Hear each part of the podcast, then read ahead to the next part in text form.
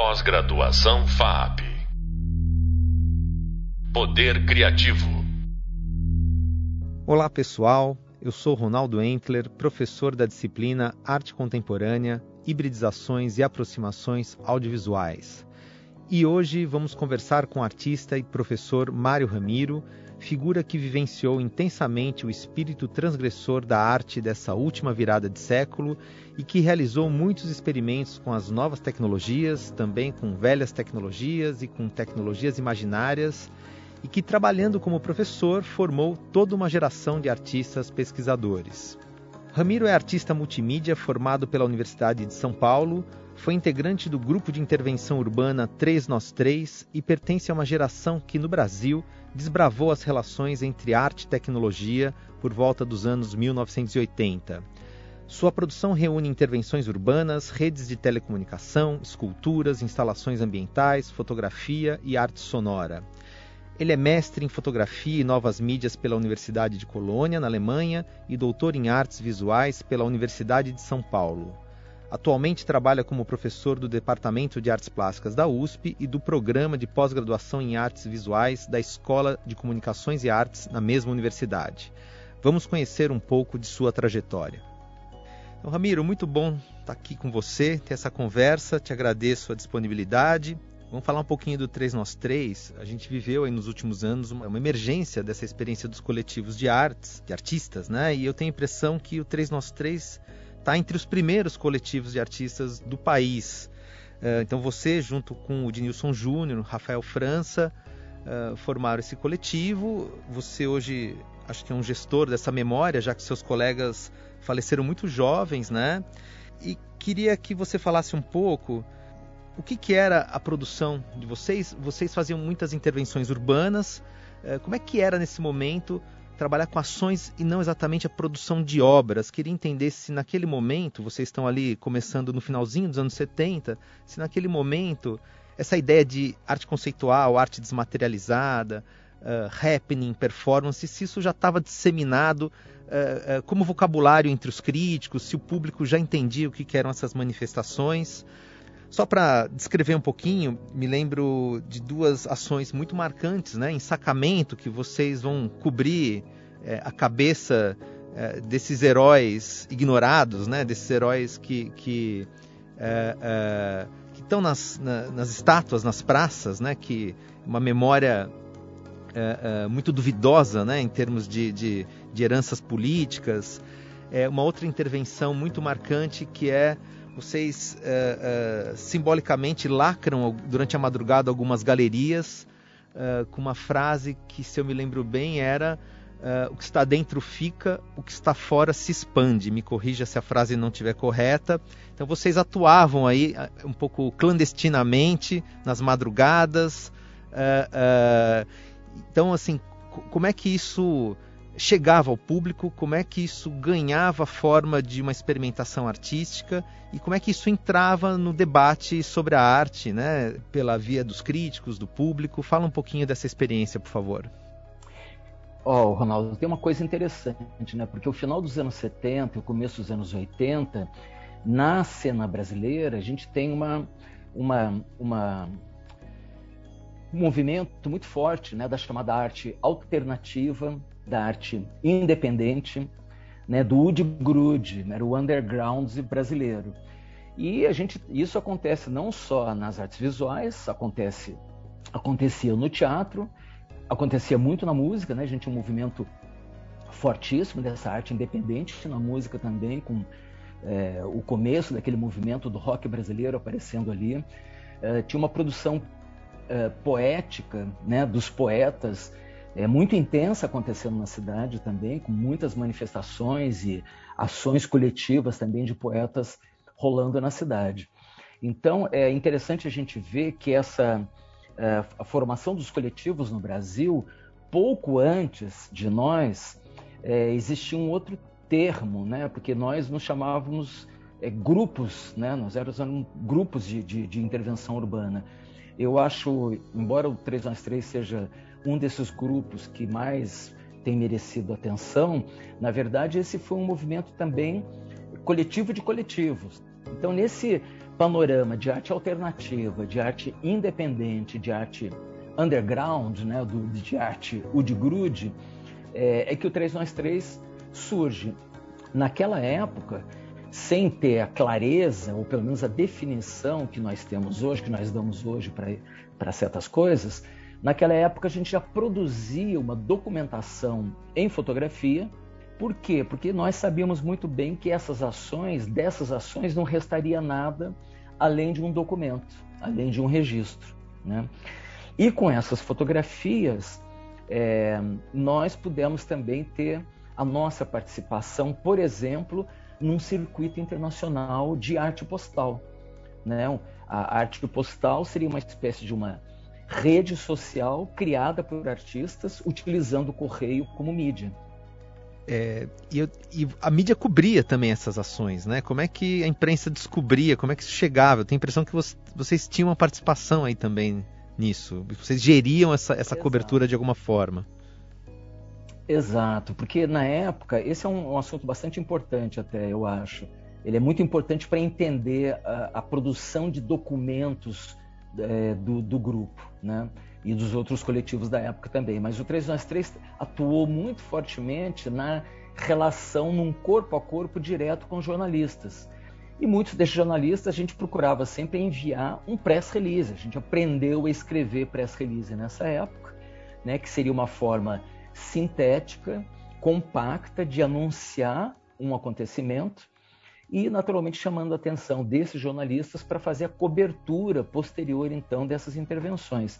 Só que o primeiro evento, que foi um ensacamento, ele teve um, um, um, a relação com a imprensa foi uma relação muito anônima, porque nós uh, fizemos um grande circuito né, pela cidade, desde o do, do monumento de Ipiranga, né, passando ali pelo, pelo Brecheret, né, pelo monumento ali dos, dos bandeirantes no Ibirapuera e terminando depois ali no centro da cidade. E uh, depois de ter realizado tudo isso ao longo de uma madrugada, no outro dia, cada um de nós, cada um de nós três, uh, a gente já tinha uh, os telefones das redações dos jornais e a gente ligava para as redações se dizendo um morador de uma região da cidade que amanheceu com um monumento público com, né, coberto com as cabeças dos, dos, representados no monumento cobertas com saco de lixo. E no outro dia, para nosso espanto, é, essa nossa intervenção, essa nossa ação foi registrada não só na primeira página de muitos desses jornais, mas também é, numa matéria lá dentro, né, com uma foto e um texto que não era o nosso, que não era o do nosso release. Né? Então, isso para nós uh, acendeu a, a, a, a, ideia de que a gente poderia sim utilizar, se utilizar da imprensa, da imprensa escrita e televisiva, é, para dar uma maior extensão para esses trabalhos. Né? Então, sim, a gente estava empenhado, ao mesmo tempo de realizar, ao realizar essas ações, em produzir também um acervo material, né? fosse em fotografia, fosse em xerox, fosse em offset. Muito legal. E a gente está no período da ditadura, né? Quando vocês estão aí saindo pelas ruas, como é que é fazer essas ações uh, não autorizadas e, e, também com um sentido simbólico muito claro, quer dizer, sacar personagens uh, uh, dessa memória oficial, né, de um, de um país? Como é que era trabalhar desse jeito no período da ditadura? Então, o negócio é que quando você tem 20 anos, né, cara, é, você faz tudo pela arte. Se não der, foda-se, entendeu? Mas, claro, todo mundo tinha um, uma certa precaução, né, uma precaução muito grande até. Por isso mesmo que a gente escolhe fazer a primeira intervenção, que é o ensacamento, a gente escolhe fazer isso de madrugada, de uma forma completamente anônima, ligando anonimamente para os jornais.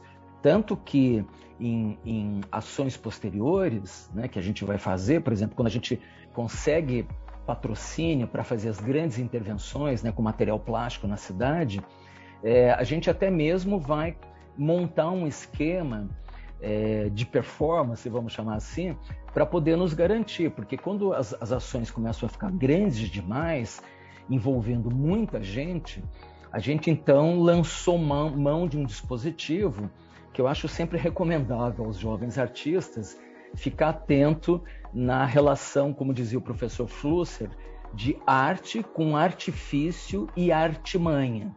E que uh, a gente vai lançar mão de uma artimanha é, que foi muito eficaz. Uh, na época, a gente tinha um amigo nosso é, que tinha, já era um agente cultural, né, o Oswaldo Pepe. Oswaldo Pepe já tinha organizado diversas mostras, ele tinha um escritório chamado Poesia e Arte. E o Oswaldo Pepe era um um cara que sempre andava com um blazer, muito bem vestido, e a gente uh, sempre redigia alguns documentos falsos, né? Por exemplo, um documento dizendo que certas ações que a gente estava fazendo na cidade era uma, um, uma propaganda que seria vinculada na TV Globo, né? Então, quando aparecia alguém para falar conosco, que estava ali no meio da, no calor da hora, fazendo aquela coisa, se chegasse algum policial a gente indicava para ele conversar com aquele rapaz de blazer, que era o Oswaldo Pepe, segurando essa documentação falsa né, para poder justificar aquilo como sendo algo da Rede Globo. Você fala que na época você falava que era uma, uma promoção da Rede Globo, os caras caíam fora, né? Ramiro, é, olhando para essa produção do, do, do 3 Nós 3, mas principalmente para sua produção em carreira solo, a gente vê que o seu trabalho tem uma materialidade é, muito complexa e tem também uma imaterialidade. É, queria entender como é que a sua produção se acomoda à ideia de linguagem artística. Né? Essa é uma palavra que apareceu muito aqui na nossa disciplina, tanto assim, é, é mapeando as linguagens que vêm de uma tradição histórica muito grande, como também falando nesse processo de abertura que dissolve um pouco as fronteiras entre as linguagens e cria outras novas, né? Então tem toda uma nomenclatura que começa a circular a partir dos anos 60. Se falava e se fala ainda, né? Instalação, performance, uh, que acabam constituindo novas linguagens. Então assim, no seu trabalho, essa ideia de linguagem artística, ela tem peso, tem alguma importância? Ou o seu trabalho contorna tudo isso? Olha, Ronaldo, a gente faz de tudo, né? Então assim, eu, eu já fiz escultura, né, no sentido de construção de objetos materiais, né, com uma certa materialidade, mas essas esculturas, eh, por exemplo, num certo momento irradiavam calor, produzindo um campo de calor em volta delas. E esse campo de calor, apesar de ser invisível para os nossos olhos em condições normais, era sensível, né? era quase que tangível, possível você sentir o calor com o próprio corpo, não só com o tato. Então tinha essa extensão do, da, da materialidade para a imaterialidade. Depois eu vou uh, trabalhar com fotografia, né? especialmente no período em que eu vivi na Alemanha, que foram nove anos que eu vivi lá. Eu fui, né, fui para a Alemanha para fazer o meu mestrado, onde fui dar continuidade a essa minha investigação de, né, na tentativa de fotografar essa irradiação de calor em volta das esculturas. É, eu também trabalhei, fiz uma escultura uma vez, que era uma escultura de levitação magnética, né, um sistema de fotossensores que conseguia manter um pequeno objeto flutuando no espaço. Então, daí de novo esse vínculo entre uma coisa material no espaço é, sustentada por um campo magnético invisível. Né? Uh, então, eu sempre, de uma certa forma, sempre fiz uh, esse trânsito né, entre, entre a materialidade e essa desmaterialização. Mas linguagem artística é algo que, veja você, uh, que eu acho que é um assunto muito contemporâneo e que e eu estou tentando agora também entender isso para mim uh, a partir das contribuições brasileiras uh, em torno dessa questão que a gente poderia chamar de hibridismo das linguagens. Agora, qual é a contribuição brasileira a essa história toda? É que em 64 o nosso Hélio Iticica já vinha iniciado a redação né? não só a produção, mas a, a redação, a estruturação conceitual do da anti-arte, do parangolé, porque o parangolé, a maioria das pessoas hoje acha que é uma capa, mas o, o, o Hélio já tinha feito o parangolé estandarte, já tinha uma tenda parangolé até chegar na capa parangolé, que para ele era uma era uma, um veículo, era uma espacialização da pintura. O Hélio já estava escrevendo sobre o campo expandido da arte, mas ele não era diretor de uma revista internacional, né? Uh, e escrevia num código, cham... código secreto chamado Língua Portuguesa. Você foi um precursor no Brasil, entre os artistas brasileiros, uh, nessa movimentação uh, entre arte e tecnologia, nessa relação entre arte e tecnologia. é, olhando para o seu portfólio, tem a impressão que você absorveu muitas possibilidades que a tecnologia trazia. Num dado momento a gente falava assim, as novas tecnologias. É curioso que é, é, muitas dessas tecnologias hoje são velhas, né? O termo ele soa um pouco estranho quando você fala com um aluno, por exemplo, que já nasceu no mundo ou que não sabe o que é um mundo sem computador e sem internet. Aí quando a palavra novas tecnologias aparecem, às vezes nos textos, é, rola uma coisa assim, como assim nova tecnologia, né? Mas sim, de fato essas tecnologias elas foram muito surpreendentes e apesar disso, eu tenho a impressão que você sempre abordou uh, uh, esses dispositivos uh, sem deslumbramento, né? Porque não vejo no seu trabalho uma extrema empolgação com a ideia do código, né? De, que essas imagens ou essas materialidades elas são essencialmente transitórias, que existe uma coisa ali meio meio mística, né? Operando é, dentro das máquinas, as telas, os pixels, né? É, o seu trabalho tecnológico ele sempre teve uma materialidade muito forte e ele sempre explorou uma imaterialidade é, que está dialogando bastante com os imaginários, né? não só assim com a questão técnica dos códigos binários. Né? Eu, na sua apresentação, falei que você trabalha com novas tecnologias, com velhas tecnologias e com tecnologias imaginárias. Talvez fosse mais preciso dizer que você vai trabalhar é, com imaginário é, é, que é também absorvido por essas máquinas. Né? Então, fala um pouco aí da sua relação com aquilo que, num dado momento, a gente chamou de novas tecnologias. Pois é, Ronaldo, uma coisa que marcou muito né, essa pegada, essa entrada no, no, na, né, na, na, na, investigação dessas novas ferramentas foi tem, tem a ver também com a minha entrada na ECA, porque é, embora o nosso amigo, né, o Dinilson Júnior, tenha ficado, tenha sido o artista que ficou mais conhecido pela produção xerográfica, né, que é utilizar uma copiadora para produzir uma espécie de gravura, né, uma gravura instantânea. Eu sempre é, sempre chamei a atenção de que o Xerox foi a primeira forma de produção de uma imagem eletrônica com uma saída impressa, né, usando a termografia. Então, e, e, essa nova tecnologia, né, que estava ali em uso nos anos, no final dos anos 70, quando a gente entra na faculdade, para o começo dos anos 80, basicamente como um meio reprodutor, a gente vai utilizar a, a xerografia como um meio produtor de imagem. A, a, questão de produção e reprodução é discutida já nos anos 20 pelo Moholy-Nagy, né? Porque a maioria das pessoas não sabe que o Moholy-Nagy foi uma espécie de DJ. Moholy-Nagy pega um disco em 1923 e ele é, produz uns scratches, como a gente diria hoje, né? Ele arranha o disco para usar um disco que era um elemento de reprodução de uma obra de arte para um ele transforma isso numa, numa mídia de produção de sonoridades que não estavam gravadas ali, né? O DJ Moholy-Nagy é um, um, pioneiro nesse sentido, né? Então, é, o uso dessas tecnologias que né, implicava sempre também numa certa subversão do uso dela, da função que ela, que ela tinha inicialmente no seu programa. Daí entra muito a presença do Flusser, ecoando, falando eh, para nós, né, naquela geração, porque ele foi um filósofo muito importante para nós que estávamos nos iniciando ali nessa aventura com os novos meios.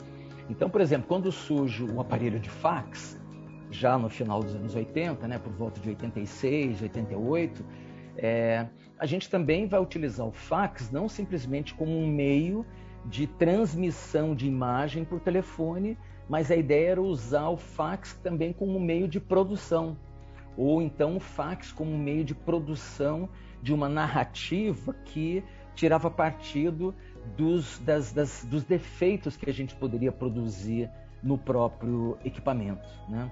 É, quando surge o videotexto, né, que é o avô da internet, digamos assim, porque conjugava televisão, linha telefônica, né, você tinha um modem ligado na linha telefônica que você ligava no seu aparelho de TV para poder ver imagens, informações de jornais com pixel 3x4 né, na tela da, da televisão. Então, quando surge o videotexto, a ideia também não era simplesmente é, produzir imagens que ficariam arquivadas num banco de dados para acesso do público, mas usar o videotexto como um, uma ferramenta, como uma mídia para performance. Muitos artistas vão trabalhar na chave da alta tecnologia e, como você mesmo começou falando, algo que hoje não faz mais sentido, né? porque essas novas gerações elas só entendem as velhas tecnologias. As novas tecnologias é simplesmente uma atualização das tecnologias existentes. Né? Fala um pouco disso, não sei se o termo é, é, funciona para você. Eu falei desse aspecto imaginário das tecnologias, e só para deixar mais claro, é, além das energias todas, que são claramente energias é, físicas mapeadas pela ciência, você já trabalhou, por exemplo, com telepatia nos seus trabalhos, né? um pouco nessa chave tecnológica, mas telepatia você tem uma pesquisa incrível sobre fotografia de espíritos, né? com uma também uma chave é, muito complexa que não é nem a da, da crença, né? Assim, você não está ali é, militando dentro é, é, de uma certa fé espiritualista, mas também não está ali com um espírito crítico irônico, né? Então, é, é, enfim, isso faz parte da complexidade da sua produção. Fala um pouquinho desse aspecto que eu estou chamando de imaginário eu sempre tive um certo fascínio mesmo, né, por essa, esses assuntos que fazem parte, né, do universo dos, das coisas improváveis, né. Quando eu estava na, na, na, Escola Superior de Arte e Mídia de Colônia, fotografando as minhas esculturas de calor, eu me dei conta ali de que havia uma literatura enorme sobre a possibilidade da, do registro fotográfico de espíritos. E quando eu volto para o Brasil, eu me dou conta que não havia sido feita nenhuma pesquisa sobre isso até então.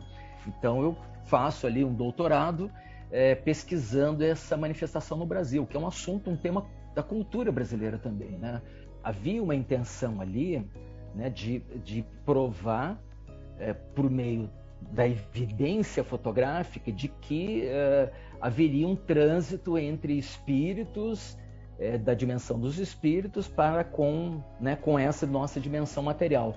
Isso é um tema muito interessante, né? Daria para falar muito tempo sobre isso, mas mostra o que como que a tecnologia também serviria como uma mediadora para esse universo totalmente intangível, para essa coisa é, que existiria, né, uma, né, numa outra dimensão. E quando eu faço um trabalho com telepatia, foi exatamente uma espécie de uma ruptura com essa, com essa questão do uso da tecnologia, porque eu vivia é, em Düsseldorf, eu dividi o apartamento com um amigo meu japonês, e a gente decide então fazer um trabalho utilizando, digamos assim, a energia da água. A água seria um elemento importante na, na comunicação é, que nós estabeleceríamos, né? porque a gente morava num bairro em Düsseldorf ao lado do rio Reno, e cada um de nós tinha uma viagem de verão programada para um lugar que tinha muita água também. O Moriô foi para a Finlândia, numa região cheia de lagos, né, cercado de terra ali, e eu fui para uma ilha grega. Eu tinha uma namorada grega e nós fomos para uma ilha grega também, um lugar cercado de água, né, por quase todos os lados. E aí a gente decide então, utilizando a água do Reno, né, da, da, do, do, rio da onde a gente morava, é, que a gente cada um de nós leva uma garrafa de água do Reno para juntar com a água lá dos lagos finlandeses e com a água lá do mar Egeu, para num dia específico, numa hora específica, a gente fazer uma comunicação é, né, por ondas mentais. E a gente realiza lá o evento e, e a gente tem uma comprovação por meio de desenhos que cada um de nós fez, né, de que naquele momento específico eu estava procurando é, não pensar em nada, quando o Moriô estaria transmitindo a imagem que ele é, desenvolveu lá na Finlândia e passado o tempo de transmissão do Moriô, eu iria procurar transmitir para ele a imagem que eu teria feito lá na ilha grega. E a gente, quando se reencontra depois em Düsseldorf novamente, a gente constata que houve uma simpatia, né? houve ali um encontro de imagens é, que batia com as imagens que a gente teria transmitido. Sem querer provar nada nesse campo, né? o fato é que houve algo aconteceu, né, por meio da arte também. Muito legal, Ramiro. Privilégio conversar com você e enxergar pelo viés da vivência muita coisa que a gente abordou aqui por uma perspectiva mais teórica. Te agradeço muito essa conversa. E assim a gente se aproxima da conclusão desta disciplina com o relato de um artista que tem uma visão muito ampla do que foi a arte das últimas décadas, seja pelas heranças que recebeu daquele momento de experimentações dos anos 1960, também pelos projetos que ele próprio desenvolveu e pelos artistas que ele ajudou a formar. Então convidamos você agora a finalizar a leitura do nosso e-book, onde discutimos as perspectivas conceituais e desmaterializadas da arte contemporânea. Uma vez concluídas essas leituras, trazemos no nosso Hub Prática a proposta de um exercício teórico e prático que permitirá vivenciar e atualizar uma experiência histórica lançada nos anos 1960 pelo grupo Fluxus. Obrigado e até mais. Pós-graduação FAP Poder Criativo